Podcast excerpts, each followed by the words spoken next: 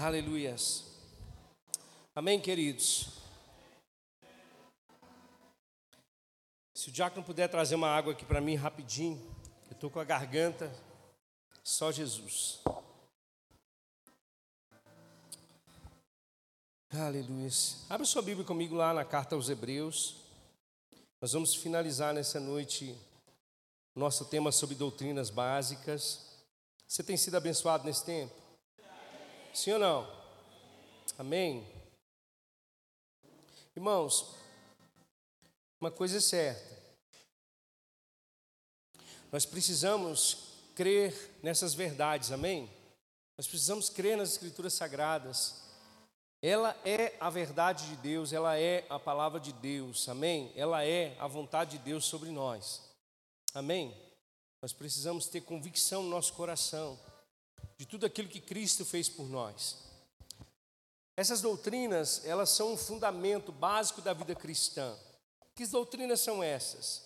É o que o escritor aos Hebreus começa a dizer a partir do capítulo 6. Ele diz: portanto, deixemos os ensinos elementares o escritor diz que são ensinos básicos, ensinos elementares a respeito de Cristo, ou seja, a respeito da pessoa de Jesus, da obra de Jesus, da vida de Jesus. Ele diz: e avancemos para a maturidade. Diga, Deus deseja que eu cresça.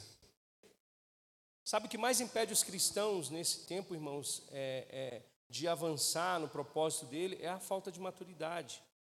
A gente vê muitos cristãos titubeando em dois pensamentos, sabe? Como o povo hebreu ficava na antiga aliança, pensando, sabe, devo ou não servir ao Senhor, sabe, com dúvidas a, a respeito da palavra de Deus. Mas o propósito de Deus para nós como igreja, o propósito do Senhor para nós como corpo de Cristo é que a gente cresça, que a gente esteja bem fundamentado na nossa fé. Eu tenho falado nesse tempo, irmãos, nós estamos vivendo os últimos dias, os últimos dos últimos dias. Os últimos dos últimos dias. Jesus está tá chegando, irmãos. E eu não sei se você sabe, mas essa, essa proximidade de Jesus faz com que a gente fique mais alerta, mais atento. Amém? O tempo vai se estreitar, as coisas vão ficarem mais difíceis. E se nós, como cristãos, não estivermos fundamentados tivermos uma fé sólida, irmãos, nós seremos enganados. Nós podemos e corremos o risco de sermos enganados. Por isso que o escritor aos Hebreus diz que nós devemos correr para essa maturidade, avançar para essa maturidade. Eu já disse outras vezes aqui, mas o propósito da carta aos Hebreus é o estímulo à fé desses irmãos hebreus que tinham se convertido a Jesus Cristo, que estavam sofrendo perseguições, abandono das, das suas famílias, amém? E eles estavam sofrendo tantas pressões que eles estavam sendo tentados a voltar às velhas práticas. Ou seja, é, sair, é, deixar a fé em Jesus Cristo para voltar para a lei. E Deus não se agrada daqueles que retrocedem. Amém? Depois do novo nascimento, irmãos, a nossa vida é uma crescente, é como a luz da aurora que vai crescendo cada dia mais até se tornar dia perfeito. Agora, que doutrinas são essas? Ele vai dizer, olha, sem lançar novamente o fundamento de arrependimento de atos que conduzem à morte. A primeira coisa que acontece na vida de uma pessoa, irmãos, para ela se tornar filho de Deus, para ela se tornar participante do reino de Deus, é o arrependimento. Arrependimento das obras que não levam à salvação, obras que levam à morte. Amém? Tudo que nós fazemos sem Cristo, irmãos, a condução dessas coisas é para a morte. Todo o nosso esforço para agradar a Deus não vale de nada. Amém? Tudo aquilo que nós fazemos na força do nosso braço, na religião, isso não é nada para Deus. O que conta para Deus é sermos uma nova criação. O que conta para Deus é que o Espírito Santo, através da Sua palavra, faz uma obra em nós e nós nos arrependemos. E nós voltamos para Deus. Amém? A segunda doutrina vai falar sobre o fundamento da fé em Deus. Isso aqui é importante porque nós precisamos descansar na obra de Cristo. Diga eu, preciso descansar na obra do Senhor. E o que é descansar na obra do Senhor, na obra de Cristo, irmãos? É, sabe, é compreender e, e, de fato entrar nesse lugar de descanso. O escritor aos Hebreus, no capítulo 3, no capítulo 4, vai falar que muitos dos homens da antiga aliança não puderam entrar no descanso do Senhor por causa da incredulidade. Mas nós confiamos em Deus e confiamos no sacrifício de Jesus na cruz. É o sacrifício de Cristo que nos conduz ao arrependimento, que nos leva ao novo nascimento e que nos leva à vida eterna. Então eu descanso. Eu já não pago mais preço, irmãos. O preço foi pago na cruz. Você está comigo? Mas ele vai falar também sobre a instrução a respeito de batismos. E nós falamos que o batismo mais importante, ou o primeiro batismo é o novo nascimento, é o batismo no corpo de Cristo. Quando você nasce de novo, você é batizado em Cristo Jesus. E se você está em Cristo, você é uma nova criação. As coisas velhas se passaram, tudo se fez novo. Mas fala também do batismo com o Espírito Santo, que é o revestimento de Deus para que todo cristão testemunhe do poder do Evangelho na vida das pessoas. Amém? Hoje nós vamos falar sobre juízo eterno, irmãos. E eu quero despertar você para esse tempo, para nós vivermos uma vida de evangelismo intencional. Irmãos, você tem o Espírito Santo. Deus te deu o Espírito Santo. Ele derramou sobre toda a carne o Espírito Santo para quê? Para testemunhar de Cristo. E também tem o batismo nas águas, que é a nossa confissão pública de fé em Jesus Cristo. Ou seja, morremos para o mundo e estamos vivendo para Deus. E ele fala também sobre a imposição de mãos. E como nós vimos que é importante compreendermos essa doutrina básica de Cristo que Deus quer nos usar como instrumentos dele para comunicar dons, para liberar, para ativar pessoas no sentido do seu propósito. Você está comigo?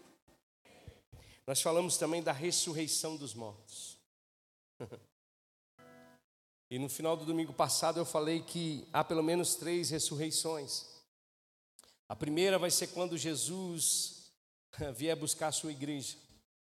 Aqueles que estão mortos em Cristo ressuscitarão e aqueles que estão vivos terão seus corpos transformados e encontraremos com Jesus nos ares, para vivermos com Ele para sempre. Agora, em Apocalipse capítulo 20, vai falar de uma segunda ressurreição, que são daqueles que morrerão pelo testemunho de Cristo na tribulação, ou seja, os mártires, aqueles que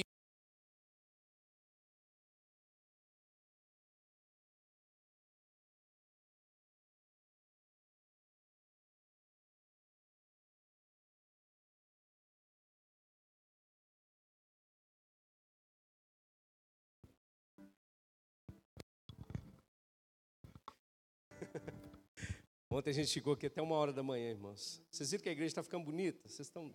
Viu, viu aí atrás, né? A turma aí trabalhou com força, o Dezão, o Juan, o Fausto. Cadê o Fausto? Fausto está aí?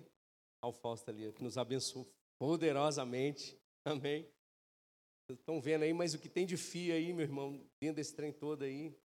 Mas Deus é bom, amém? A gente conta com a fidelidade dos irmãos e Deus vai nos dando graça. Amém? Nós vamos fazer uma linda festa para o Senhor no dia 20 e 21 de maio, na nossa igreja. Amém? Irmãos, tem coisa aí, eu não posso nem contar, né? Posso não, né? Posso contar. Tem coisa boa, irmãos. Coisas que eu já falei, que eu declarei, que nós declaramos, que vai acontecer, que está acontecendo no nosso meio. Nosso Deus é bom. Amém? Hoje nós vamos. Oh, depois você manda aí o convite. Manda no grupo amém, no grupo da igreja. Convide pessoas, convide irmãos, convide pastores que você conhece para estar com a gente, celebrar com a gente aqui no dia 20, no sábado no dia 21, no domingo. Amém? Vamos voltar para a palavra, né? Ou seja, a segunda ressurreição está lá em Apocalipse capítulo 20, que fala realmente sobre aqueles que vão passar pela tribulação e pela grande tribulação, a qual não aceitarão o sinal da besta, e eles vão morrer por causa do testemunho, por causa do nome de Jesus. Mas tem também, irmãos, uma terceira ressurreição, e eu quero começar por aqui, porque essa terceira ressurreição já fala sobre o juízo eterno. Amém? E eu não queria que você ficasse com medo nessa noite. Né? Eu sei que você está em Cristo Jesus e você descansa na obra do Senhor. Amém? Mas eu quero ler com você primeiro Apocalipse capítulo 20, verso 11 a 15. Então, se nós entendemos que há uma primeira ressurreição, e essa ressurreição acontece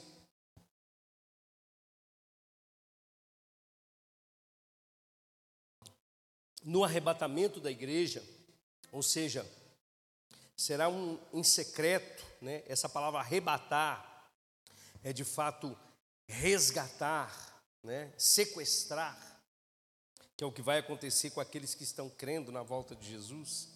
Então nós entendemos que o, que acontece em Apocalipse capítulo 20, verso 11 a 15, a igreja ela não vai passar por esse momento aqui. Olha só, a partir do verso 11 diz: Depois vi um grande trono branco, diga comigo, trono branco. E aquele que nele estava assentado.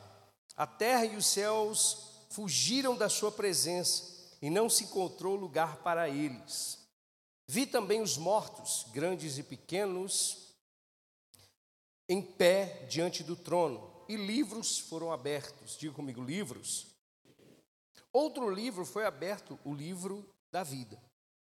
Os mortos foram julgados de acordo com o que tinham feito, segundo o que estava registrado nos livros. O mar entregou os mortos que nele havia, e a morte e o Hades entregaram os mortos que nele havia. E cada um foi julgado de acordo com o que tinha feito.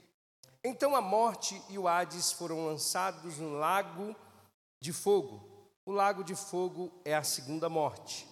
Aqueles cujos nomes não foram encontrados no livro da vida foram lançados no lago de fogo. Amém? Ah, eu não sei se você já aprendeu esse tipo, talvez você tenha esse tipo de entendimento, não sei. Mas a gente ouviu falar há muito tempo que quando a gente chegar diante do Senhor, Deus vai abrir um telão, né? E Ele vai apresentar diante de todo mundo que está de pé lá os nossos feitos, aquilo que a gente fez e vai colocar diante de todo mundo e vai fazer um, um exame da nossa vida diante de todos. E nós seremos julgados de acordo com as nossas obras. Mas, irmãos, isso seria é, completamente fora daquilo que a Bíblia diz, porque se nós estamos em Cristo Jesus, a Bíblia diz, Paulo escrevendo aos Romanos, diz que não há condenação para aqueles que estão em Cristo Jesus.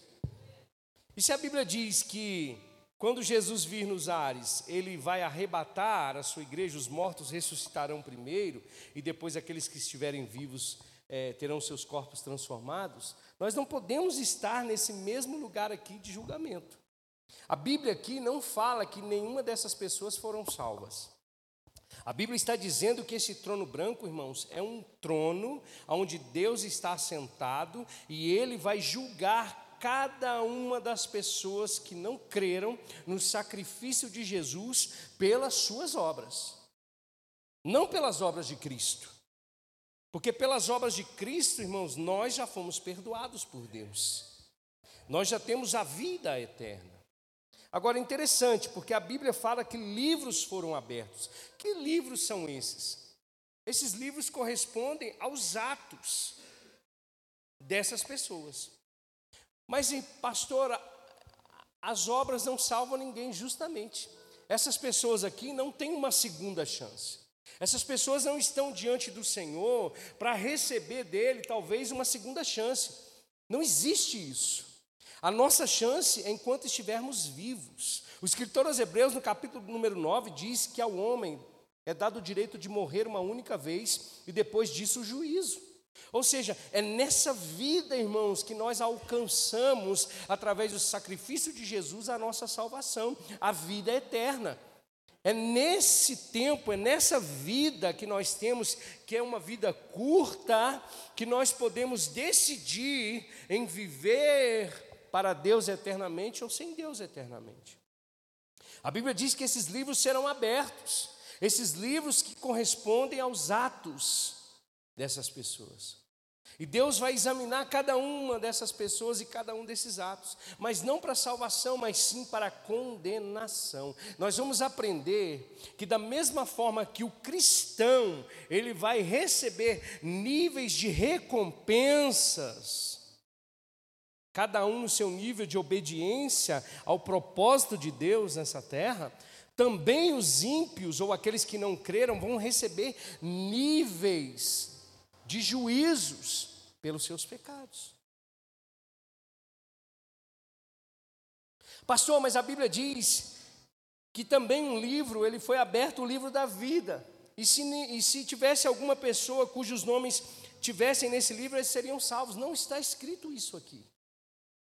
Porque o livro da vida, irmãos, ele é, na realidade, mais uma forma de Deus dizer para esses homens e mulheres: eu fui longânimo, eu fui paciente, benigno, eu ministrei a palavra, eu falei com vocês, mas o, nome de vocês não está nesse livro. E o fato do nome de vocês não estar nesse livro faz com que vocês sejam condenados. Pastor, que Deus é esse? Que Deus mau é esse que condena as pessoas para o inferno? Que Deus mau é esse que lança as pessoas para longe dele? Não, irmãos, Deus não é mau. Nós cantamos que toda boa dádiva, todo dom perfeito vem do Pai das luzes. O nosso Deus não há mudança nem sombra de variação, Ele continua sendo bom em todo tempo. A Bíblia diz que Ele é paciente, irmãos. A Bíblia diz que Ele não tem prazer na morte do ímpio, Ele deseja que todo homem seja salvo e chegue ao pleno conhecimento da verdade. O problema é que nós não queremos, é que nós não desejamos, é que nós, como João diz em João capítulo 3, amamos mais as trevas do que a luz e nos tornamos indisculpáveis diante de Deus. Não é Deus que é mal que vai lançar as pessoas no inferno. Nós já estávamos lá, irmãos. Você não morreu uma morte de cruz. Jesus morreu a sua morte. A questão toda é essa. Você crê nesse sacrifício? Você crê na morte vicária de Jesus? Você crê que ele morreu pelos seus pecados e ressuscitou para a sua salvação? Se você crê, você está livre desse dia. Mas se você não crê, um dia você vai encontrar com aquele que está sentado no trono branco e ele vai julgar as suas ações e vai te condenar e vai lançar não somente o seu espírito, não somente a sua alma, mas o seu corpo também, no lago de fogo. Da mesma, da mesma maneira que nós vamos ressuscitar com corpos transformados, aqueles que serão condenados também terão seus corpos. Imagina que tristeza, imagina que dor, imagina que angústia. Sabe, irmãos, a gente tem uma, uma, uma ideia muito errada do que é inferno, a gente pensa que o diabo está no inferno. Não, irmãos. A gente pensa que foi o diabo que criou o inferno. Não foi Deus que criou o inferno. O diabo não cria nada. Agora, o inferno não foi criado para o homem. Mas acontece, irmãos, que, que a nossa dureza de coração, o nosso pecado nos leva para esse lugar. Foi para isso que Cristo veio. Lembra do sinal de Jonas? Três dias no seio da terra. Jesus foi lá para que a gente não precise ir, para que nós não precisemos ir para lá e para que esse inferno conosco não seja lançado no lago de fogo, que é a segunda morte. Por, por isso que esse é o tempo. Esse é o tempo de nós decidirmos por Cristo. Esse é o tempo de nós decidirmos por Jesus. Eu queria que você abrisse a sua Bíblia comigo lá em Mateus capítulo 10. Jesus vai falar desse livro da vida Jesus vai falar dessa importância de termos o nosso nome escrito no livro da vida. Como nós temos o nosso nome escrito no livro da vida? Crendo em Jesus, confessando Jesus diante dos homens e diante de Deus. Olha só, Mateus capítulo 10, verso 26. A Bíblia diz: Portanto, não tenham medo deles não há nada escondido que não venha a ser revelado, nem oculto que, venha, que não venha a, ser, venha a se tornar conhecido. O que eu digo a vocês na escuridão, fale à luz do dia. O que é sussurrado em seus ouvidos, proclamem dos telhados. Por isso que eu digo, irmãos, que esse é o tempo de nós anunciarmos as boas novas de Jesus. Amém? Não tenha medo dos, daqueles que matam o corpo. Olha só. Mas não podem matar a alma. Antes tenham medo daquele que pode destruir tanto a alma quanto o corpo no inferno. Aqui Jesus está apontando para esse dia do trono branco. Porque todos aqueles que não creem em Jesus terão seus corpos, a sua alma e seu espírito lançados no lago de fogo. Mas olha só, verso 29: Não se vendem dois pardais por uma moedinha, contudo, nenhum deles cai no chão sem consentimento do Pai de vocês. Até os cabelos da cabeça de vocês estão todos contados. Portanto, não tenham medo, vocês valem mais do que dois pardais. Quem me confessar, pois quem me confessar diante dos homens, eu também confessarei vocês diante do meu Pai que estás nos céus. Mas aquele que me negar diante dos homens, eu também negarei diante do meu Pai que estás nos céus. Vai lá comigo em Lucas capítulo 10, aqui que vai falar sobre esse livro, na realidade. Lucas capítulo 10, versos 17 a 20. Mas a Bíblia fala sobre essa confissão de fé. Essa confissão de fé que faz com que nós tenhamos o nosso nome escrito no livro da vida. Quando os discípulos voltaram da comissão, os 72 voltaram da comissão de Jesus, verso 17 diz: Os 72 voltaram alegres e disseram: Senhor, até os demônios se submetem a nós em teu nome. Ele respondeu: Eu vi Satanás caindo do céu como um relâmpago. Eu dei a vocês autoridade para pisarem sobre as cobras e sobre os escorpiões e sobre todo o poder do inimigo, nada lhes fará dano. Mas aí Jesus diz: Contudo, alegrem-se, não porque os espíritos submetem a vocês, mas porque os seus nomes estão escritos nos céus. Os seus nomes estão escritos no livro da vida.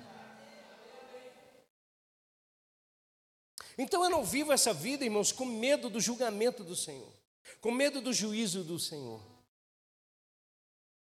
Eu vivo essa vida com um propósito. Eu vivo, eu vivo essa vida com fervor. Eu vivo essa vida com alegria, porque eu sei que o meu Senhor, o meu Redentor, vive. Eu sei que o meu Senhor, Ele me salvou, que o meu Senhor me tirou das garras do pecado, que o meu Senhor me livrou da segunda morte, que o meu Senhor me atraiu para Ele.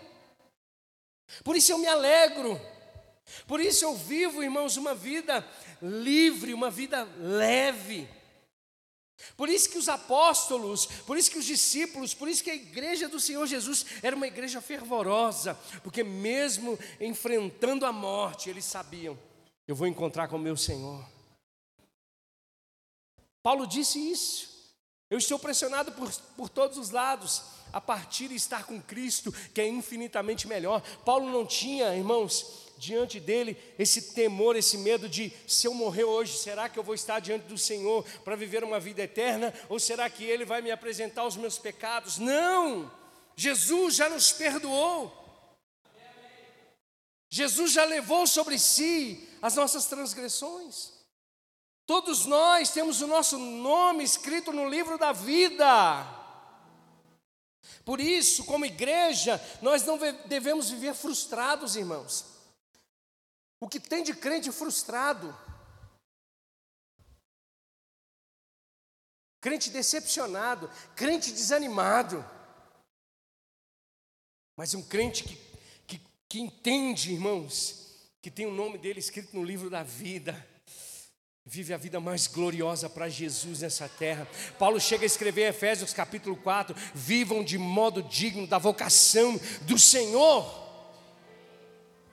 Deixa eu dizer para você, talvez você fique olhando para as circunstâncias.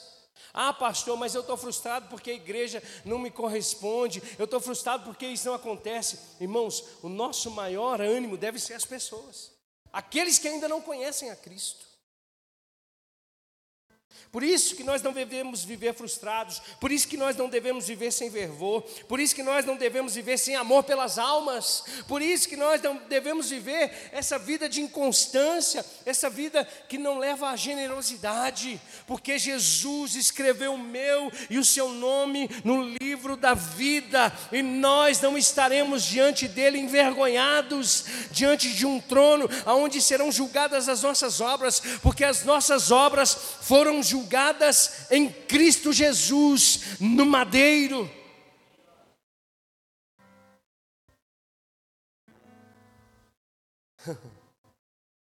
Nós não somos aqueles que não têm esperança, irmãos. Eu estava pensando nessa palavra hoje, eu estava meditando e como o mundo precisa de Jesus Cristo.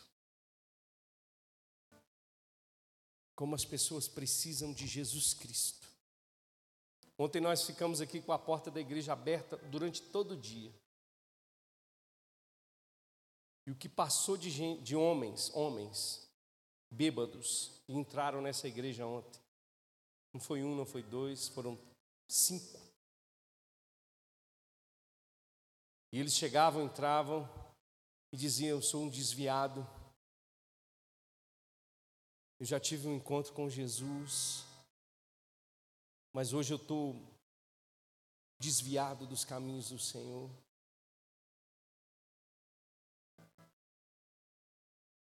Teve um que disse que construiu esse galpão, que nunca imaginou que aqui seria uma igreja. Teve outro que disse assim: Olha, eu tenho quatro lotes, eu vou dar dois para a igreja que eu conquistei no tráfico de drogas. Sabe, naquele momento não dá para você pregar muito para essas pessoas, porque elas estão. Mas o coração enche de compaixão, irmãos. Porque estão perdidos nos seus pecados. E às vezes nós, como cristãos, a gente está, sabe, às vezes vivendo um, uma religiosidade que nos engana eu estava falando com a Adriana ontem, nós precisamos tanto viver um evangelismo intencional, irmãos. O que é um evangelismo intencional? Eu não tenho nada contra nós prepararmos, sabe, fazermos aí, sair para as ruas, entregar panfleto, eu não tenho nada contra essas coisas, mas o maior evangelismo é quando você está preparado, irmãos. Quando a pessoa que está do seu lado, ela vai ser impactada com a sua vida, com aquilo que é, Jesus fez através da sua vida. Nós não garantimos a salvação de ninguém, mas nós podemos garantir que aquelas pessoas que estão ao nosso redor possam ouvir de Jesus Cristo. Porque naquele dia, quando nós estivermos diante do tribunal de Cristo, nós vamos ver daqui a pouco. Ele vai falar: Filho, você foi obediente ao chamamento, você foi obediente à vocação celestial. Você não negou o meu nome, você não negou a sua fé, você falou para as pessoas do meu amor, você falou das pessoas sobre o pecado, você pregou a palavra, você anunciou. Sabe, irmãos, não terceirize aquilo que Deus te chamou para poder fazer, não, meu irmão. Jesus nos perdoou, diga Jesus, Ele me perdoou. Abre comigo em 1 Tessalonicenses capítulo 4. Aqui Jesus, é, Paulo vai falar sobre a ressurreição dos mortos, mas eu quero ler esse texto com você, porque esse texto fala de algo interessante. Ele fala que nós que estamos em Cristo, nós não somos como o mundo que está sem esperança. Eu vi um dos milionários, bilionários desse, desse mundo, falando que quer ter seu corpo congelado. Esses dias saiu a, a, a notícia. Eu ia até publicar no grupo da igreja, porque eu falei na semana passada. O homem, irmãos, ele tem um desejo ardente pela vida eterna. O homem quer viver eternamente. Por quê? Porque Deus criou o homem para isso, irmãos. Deus criou o homem para viver com Ele na sua plenitude. Por isso que as pessoas elas têm essa ânsia. Por isso que as pessoas também têm medo da morte, porque a morte não foi criada por Deus. A morte veio por causa do pecado. A Bíblia diz: o aguilhão, a força da morte é o pecado. E esse homem disse que vai congelar o seu corpo. Talvez para que, sei lá, daqui 150, 200, 300, 400 anos, 500 anos, ele possa ter a sua vida de volta. Confiando na ciência, confiando na tecnologia, confiando na inteligência dos homens. Talvez ele não creia, provavelmente não crê na Bíblia, talvez ele nunca ouviu. Mas olha só o que Paulo fala em 1 Tessalonicenses capítulo 4, verso 13. Irmãos, não queremos que vocês sejam ignorantes quanto aos que dormem. A Bíblia está falando aqui, quando a Bíblia fala de dormir, fala da morte, fala desse corpo que é lançado como uma semente na terra. Para que não se entristeçam, como os outros que não têm esperança. Quem são esses outros que não têm esperança? São todos aqueles que estão fora de Cristo. Se você está sem Cristo, deixa eu dizer para você, eu vou dizer uma, uma, uma boa nova para você. Quer dizer, não sei se é boa nova, mas você não tem esperança nenhuma se você está sem Cristo. Ainda hoje, irmãos, Deus pode requerer sua alma. Ainda hoje você pode partir. Se você está sem Cristo, você vai passar pelo trono branco. Mas nós não somos como os outros que não têm esperança.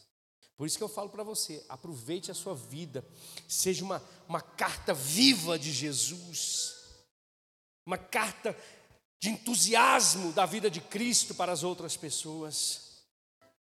Eu acho que é Billy Graham que diz isso. né? 99% das pessoas não vão ler a Bíblia, mas vão ler a sua vida. É o quanto você tem essa devoção por Cristo, é o quanto você crê nessa palavra, é o quanto você se agarra a essa bendita esperança da volta de Jesus, é o quanto você renuncia coisas aqui, aguardando coisas melhores e maiores na eternidade. Porque evangelho também é renúncia. Quantos crentes, irmãos, estão abandonando o eterno para o passageiro? Estão abandonando a esperança para viver nesse mundo, dos prazeres desse mundo que não vão levar à vida eterna. Mas ele diz: se cremos que Jesus morreu, Verso 14. E ressurgiu, cremos também que Deus trará mediante Jesus e com ele aqueles que nele dormiram. Dizemos a vocês pela palavra do Senhor que nós, os que estivermos vivos, o que ficarmos até a vinda do Senhor, certamente não precederemos os que dormem, pois, dada a ordem com a voz do arcanjo, o ressoar da trombeta de Deus, o próprio Senhor descerá dos céus, e os mortos em Cristo ressuscitarão primeiro. Depois nós, os que estivermos vivos, seremos arrebatados com Ele nas nuvens, para um encontro com o Senhor nos ares. E a Bíblia diz: e assim estaremos com o Senhor para sempre. Consolem-se uns aos outros com essas palavras. Note que Paulo aqui não menciona um juízo de Deus sobre a igreja, um juízo, um trono sobre esses que dormem na bendita esperança de Cristo Jesus. Por isso que nós precisamos pregar, por isso que a nossa vida precisa ser uma carta viva para o Senhor. Eu não vou conseguir ler tudo, mas se você puder depois ler 2 Pedro capítulo de número 2, anote aí, leia lá na sua casa.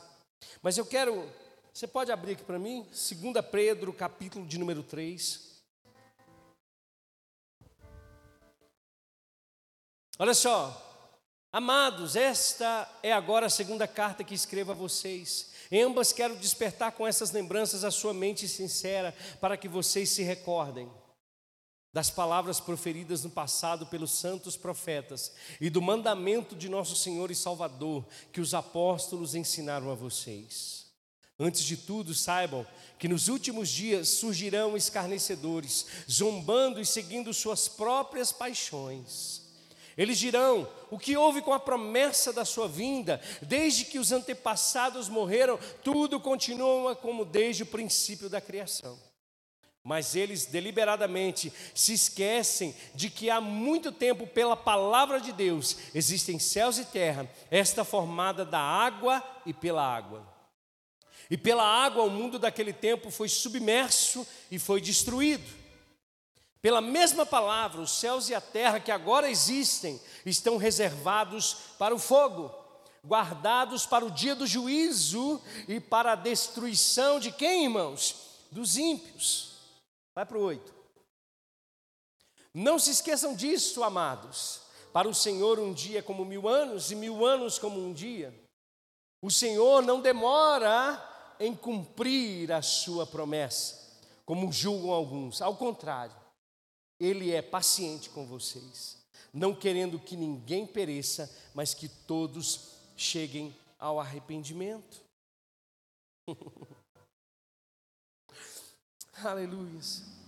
Então a gente consegue ver, irmãos, que Deus ele está de braços abertos. Ele está atraindo todos pela cruz. Agora, você tem algo nas tuas mãos chamado livre-arbítrio, chamado escolha. É você quem escolhe. Jesus não impõe a salvação a ninguém. Jesus não escolheu alguns para serem salvos. Não, a Bíblia diz que Deus amou o mundo de tal maneira que deu seu Filho unigênito para que todo aquele que nele crê não pereça, mas tenha a vida eterna.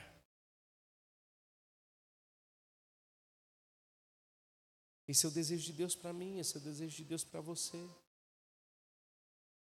Agora, pastor, então o que, que nós vamos o que, que vai acontecer com a igreja? O que, que é esse tribunal de Cristo? Primeiro, nós precisamos entender que em Cristo Jesus os nossos pecados foram perdoados. Pode dizer amém? Você se acredita que tem pessoas, irmãos, que frequentam a igreja, tem pessoas que que não creem, que estão salvas, que são salvas. Eu fico pensando, como é que essa pessoa vai ser salva então, se não é pelo sacrifício de Jesus? É porque as pessoas elas, elas têm uma, uma tendência a se apegar às suas falhas. E eu quero dizer para você que, obviamente, se você está em Cristo Jesus, nós não vivemos deliberadamente no pecado. Romanos capítulo 6 diz que se nós ressuscitamos com Cristo, se nós morremos com Cristo, nós morremos para o pecado. Amém? Agora parece, irmãos, que a força do sacrifício de Jesus ela é menor do que a obra do primeiro Adão. E as pessoas ficam nessa, nessa ânsia, nesse, nessa angústia, meu Deus, hoje eu estou salvo, mas por causa desse, desse vacilo meu eu perdi a minha salvação. Parece que Jesus tem uma. Já viu aquelas, aquele lápis que tem uma borrachinha em cima? Errei, Jesus vai lá e apaga o nome do livro da vida. Consertei, Jesus vai lá e coloca o nome. Errei de novo, opa, vou apagar de novo. Consertei com Jesus, vou lá e escrevo de novo. Da onde a gente tira essas coisas, irmãos?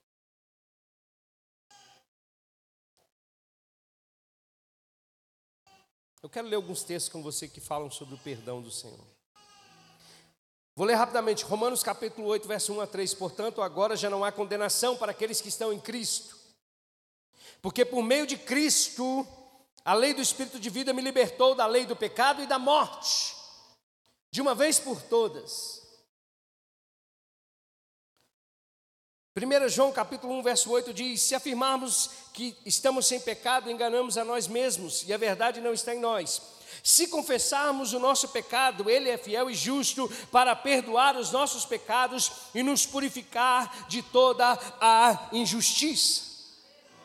Salmo 103, versos 3 e 4 diz: É Ele quem perdoa os seus pecados e te cura de todas as doenças, e que te resgata a sua vida da sepultura e te coroa de bondade e de compaixão. O verso 12 do Salmo 103 diz: É como o Oriente está longe do Ocidente, assim Ele afasta para longe de nós as nossas transgressões. Isaías 1,18 diz: Venham, vamos refletir juntos, diz o Senhor, embora os seus pecados sejam vermelhos como a escarlate, eles se tornarão brancos como a neve, embora sejam rubros como a púrpura, como lã se tornarão.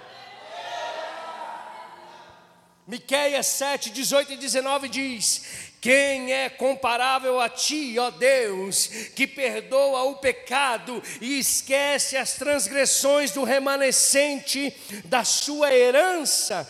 Tu que não permaneces irado para sempre, mas tem prazer em mostrar amor. De novo terás compaixões de nós, pisarás as nossas maldades e atirarás todos os nossos pecados na profundeza do mar.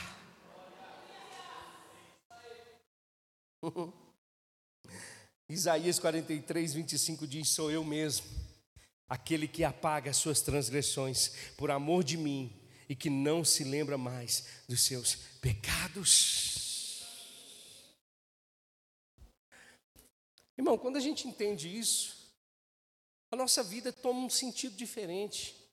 Ser igreja se torna diferente, ser cristão se torna diferente. Sabe, não é uma vida desgraçada, não, irmãos. Eu não estou dizendo que você não vai ter problema, não estou dizendo que você não vai passar por tribulação, eu não estou dizendo que você não vai ter aflições, eu não, vou ter, eu não vou dizer que você não vai passar por perseguições. Não, não, não. Mas tudo isso é pequenininho diante daquilo que está reservado para mim para você na eternidade.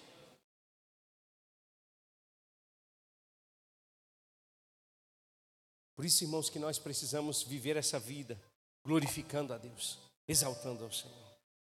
Deus tem galardão para nós. Eu não vou passar pelo trono branco, irmãos, porque eu confio no meu Senhor. Eu confio na obra de Cristo. Eu não estarei diante dele envergonhado, com a cabeça baixa. Eu estarei de pé diante dele, irmãos, do meu Senhor e meu Salvador, para louvar a ele com a minha própria vida.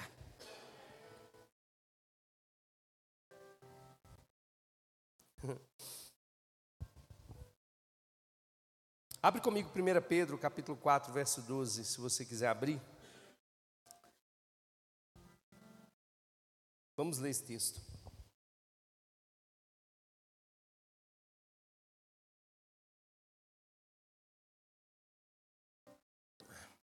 Primeira Pedro 4:12. A Bíblia diz: "Amados, não se surpreendam com fogo que surge entre vocês para prová-los, como se algo estranho estivesse acontecendo. Mas alegrem-se à medida que participam dos sofrimentos de Cristo, para que também, quando da sua glória for revelada, vocês exultem com grande alegria.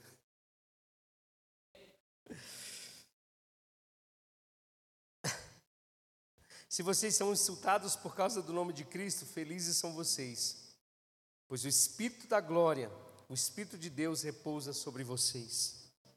Se algum de vocês sofre, que não seja como um assassino, ladrão, criminoso, ou como quem se intromete em negócios alheios, contudo, se sofre como cristão, não se envergonhe, mas glorifique a Deus por meio desse nome, pois chegou a hora de começar o julgamento pela casa de Deus, e se começa primeiro conosco, qual será o fim daqueles que não obedecem ao Evangelho de Deus? Pastor, o senhor acabou de falar sobre o julgamento e ele começa pela casa de Deus. Mas olha só o que Pedro diz: começa conosco, mas como será o fim daqueles que não obedecem ao Evangelho de Deus? Dois grupos. Por que, que começa conosco? Porque nós ressuscitaremos primeiro. Por que, que começa conosco? Porque nós estaremos diante do Senhor, diante do tribunal de Cristo, para receber os nossos galardões, segundo a nossa obediência, segundo ao nosso sofrimento nessa terra, segundo as nossas renúncias, segundo a nossa vocação, segundo ao nosso propósito. Uma pessoa pode estar, preste atenção, aqui nessa igreja, crente, fiel ao Senhor, sentado nessa cadeira sem fazer nada, e ela vai ser salva. Porque não são as obras que salvam, mas as obras, elas manifestam quem nós somos. Olha só o que diz em Romanos capítulo 14, abre comigo.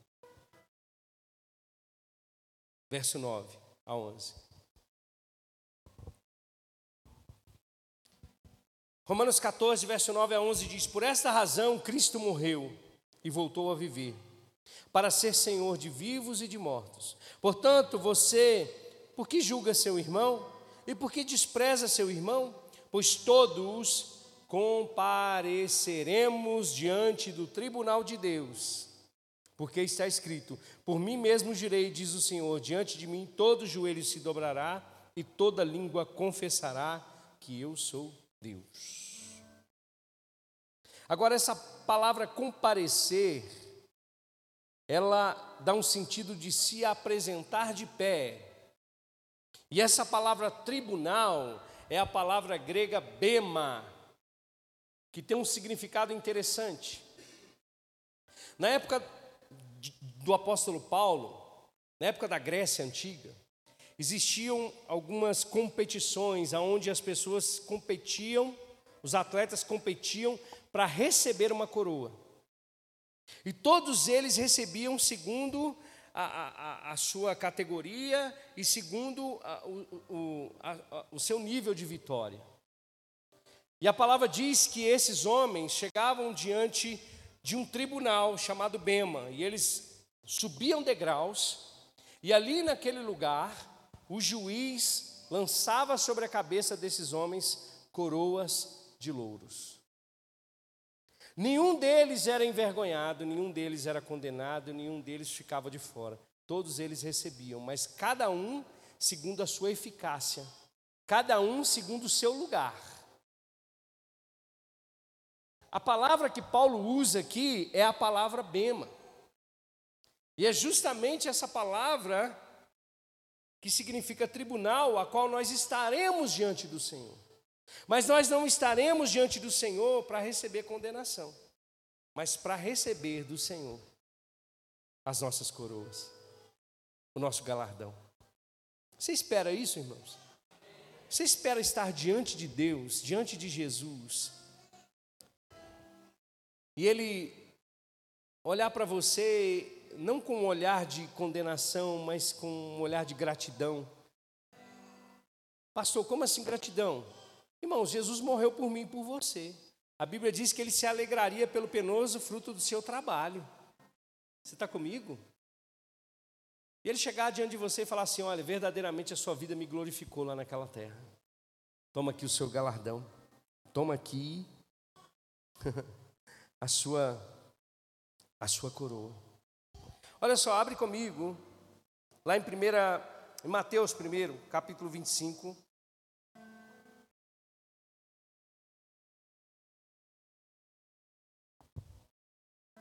Mateus capítulo 25 vai falar sobre as parábolas do, dos talentos. E nós vamos comparecer diante do Senhor com os nossos dons e talentos, com aquilo que Ele colocou nas nossas mãos e, e o que nós fizemos com essas coisas. Amém? Obviamente, Ele não vai nos lançar condenação sobre o que nós fizemos. Mas eu, eu entendo aqui, irmãos, que o que Deus colocou nas nossas mãos, Ele deseja que a gente multiplique. Ele deseja que a gente faça para Ele, não com medo do seu juízo, não com medo do, da, da, sua condenação, mas que nós entendamos que o nosso Deus, Ele é galardoador. Ele diz: Olha, verso 14: Também será como um homem que, ao sair de viagem, chamou seus servos e confiou-lhes confiou os seus bens. A um deu cinco talentos, a outro dois e a outro um, a cada um de acordo com a sua capacidade, e em seguida partiu de viagem. O que havia recebido cinco talentos saiu imediatamente, aplicou-os e ganhou mais cinco. Também os que tinham dois talentos ganhou mais dois, mas o que tinha recebido um talento saiu, cavou um buraco no chão e escondeu o dinheiro do seu senhor. Depois de muito tempo, o senhor daqueles servos voltou e acertou as contas com eles. O que tinha recebido cinco talentos trouxe os outros cinco e disse: Senhor me confiou cinco talentos, veja que eu ganhei mais cinco. O senhor respondeu: Muito bem, quero ler só até aqui. Servo bom e fiel, você foi fiel no pouco e eu porei sobre muito. Venha e participe da alegria do seu Senhor. Note que Deus tem expectativa. em nos recompensar com aquilo que nós fazemos. Por isso que a sua vida tem que ter um senso de propósito nessa terra. Pastor, mas eu não fui chamado para ser missionário, eu não fui chamado para ser evangelista, eu não fui chamado para ser profeta, eu não fui chamado para ser pastor, eu não fui chamado para ser mestre. Não é isso. Não se trata disso. Se trata de uma vida de obediência ao Senhor. Se trata de uma vida que compreende que se você é um gari, seja o melhor gari para o Senhor, para a glória de Jesus. Se você é um advogado, seja o melhor advogado para a glória de Jesus. Se você é um engenheiro, seja o melhor engenheiro para a glória de Jesus. Se você é um pastor, seja um pastor para a glória de Jesus. Se você foi chamado como ministro, seja um ministro para a glória de Jesus. O que você está fazendo com os dons que Deus te deu, com os talentos que Deus colocou nas tuas mãos? Você está enterrando os talentos? Ou você está multiplicando os seus talentos? Ou você está fazendo o nome de Jesus ser conhecido sobre essa terra? As nossas obras serão provadas, irmãos, pelo fogo. A nossa intenção diante de Deus precisa ser uma intenção verdadeira, um coração verdadeiro e genuíno. Eu não estou dizendo para você que as obras vão salvar você, porque naquele grande dia muitos vão. É, é, Jesus vai dizer para muitos: Aparta de mim, porque eu não vos conheço. Mas, Senhor, no seu nome eu fiz isso, eu fiz aquilo, eu expulsei demônios, eu profetizei. Mas a intenção do coração de vocês não era engrandecer o meu nome. A intenção do coração de vocês era engrandecer vocês, engrandecer o ministério de vocês, é fazer o nome de vocês conhecido, não o nome do Senhor. A nossa intenção, o nosso coração precisa estar alinhado com a obediência à vontade de Cristo. Eu só quero ler mais um texto sobre isso e nós vamos falar um pouco sobre as coroas. Abre comigo em 1 Coríntios capítulo 3, verso 10 a 15, rapidamente. 1 Coríntios 3, 10 a 15 diz assim: Conforme a graça de Deus que me foi concedida, eu, como sábio construtor, lancei o alicerce e outro está construindo sobre ele. Contudo, veja como se constrói cada um, porque ninguém pode colocar outro alicerce, outro alicerce além do que já está posto, que é Jesus Cristo. Se alguém constrói sobre o alicerce usando ouro, prata e pedras preciosas, madeira, feno ou palha, sua obra será mostrada, porque o dia atrará a luz, pois será revelada pelo fogo, que provará a qualidade da obra de cada um. Se o que alguém construir permanecer, essa é a chave desse versículo. Se o que você está construindo para Cristo permanecer, esse receberá recompensa.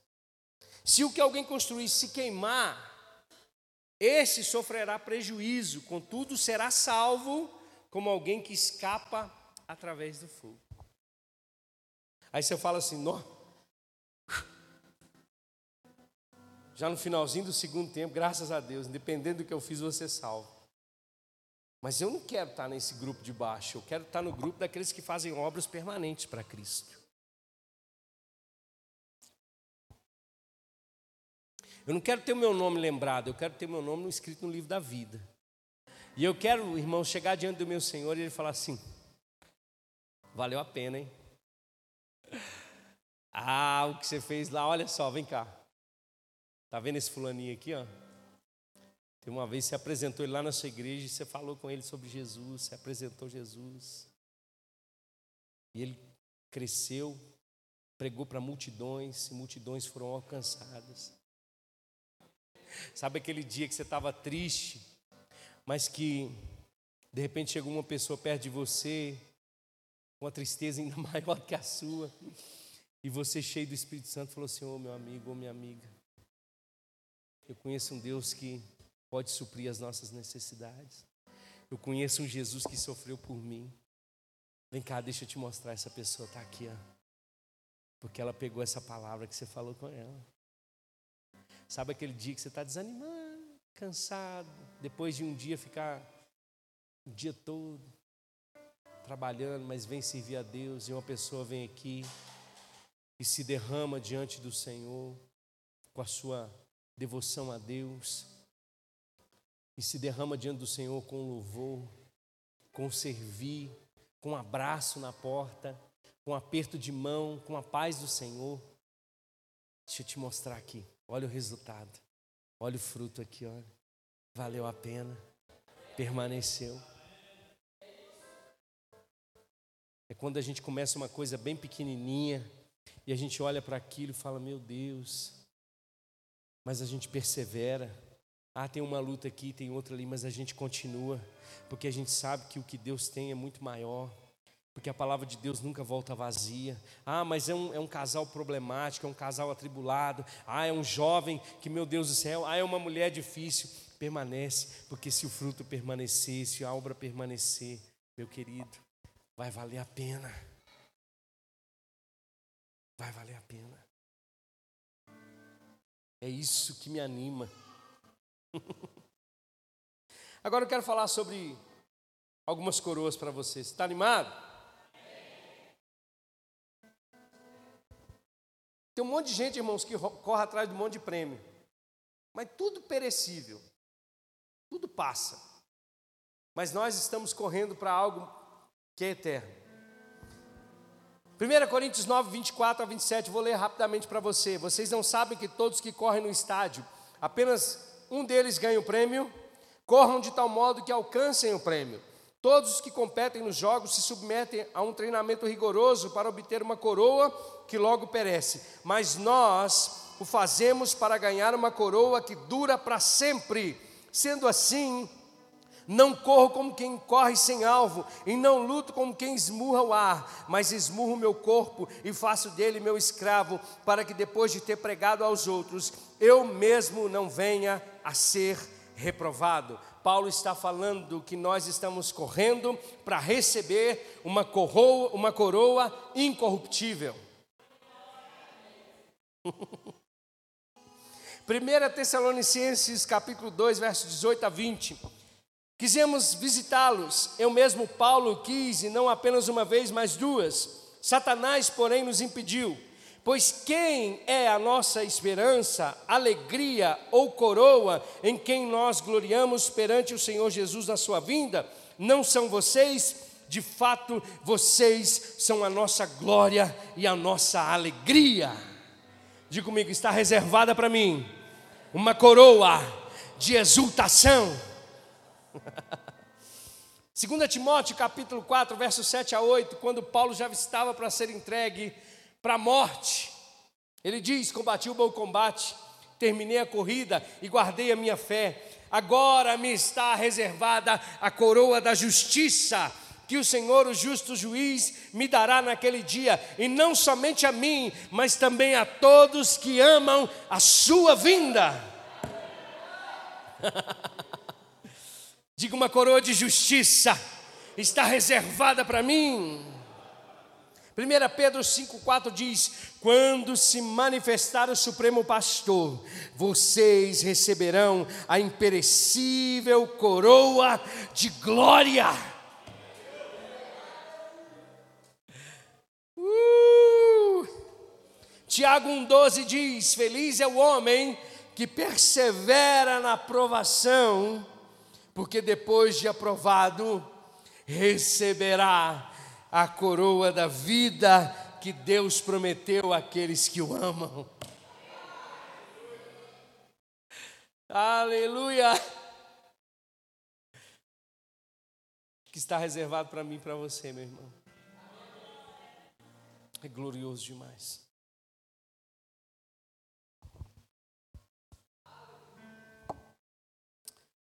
Fica de pé comigo.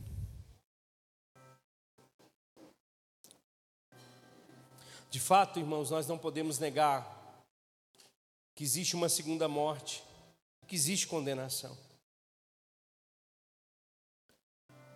Mas nós podemos, nós não garantimos salvação de ninguém, mas nós podemos ser instrumentos nas mãos de Deus. Eu quero naquele grande dia ouvir do Senhor assim: olha, Então o rei dirá aos que estiverem à sua direita: Venham benditos de meu Pai, recebam como herança o reino que foi preparado para vocês desde a criação do mundo. Porque ele vai dizer: Porque eu tive fome e vocês me deram de comer. Eu tive sede e vocês me deram de beber. Fui estrangeiro e vocês me acolheram. Necessitei de roupas e vocês me vestiram. Estive enfermo e vocês cuidaram de mim. Estive preso e vocês me visitaram. Vinde, benditos de meu Pai, e recebam o reino de Deus como herança do Senhor. Você está comigo? Eu queria que você colocasse a sua mão no seu coração.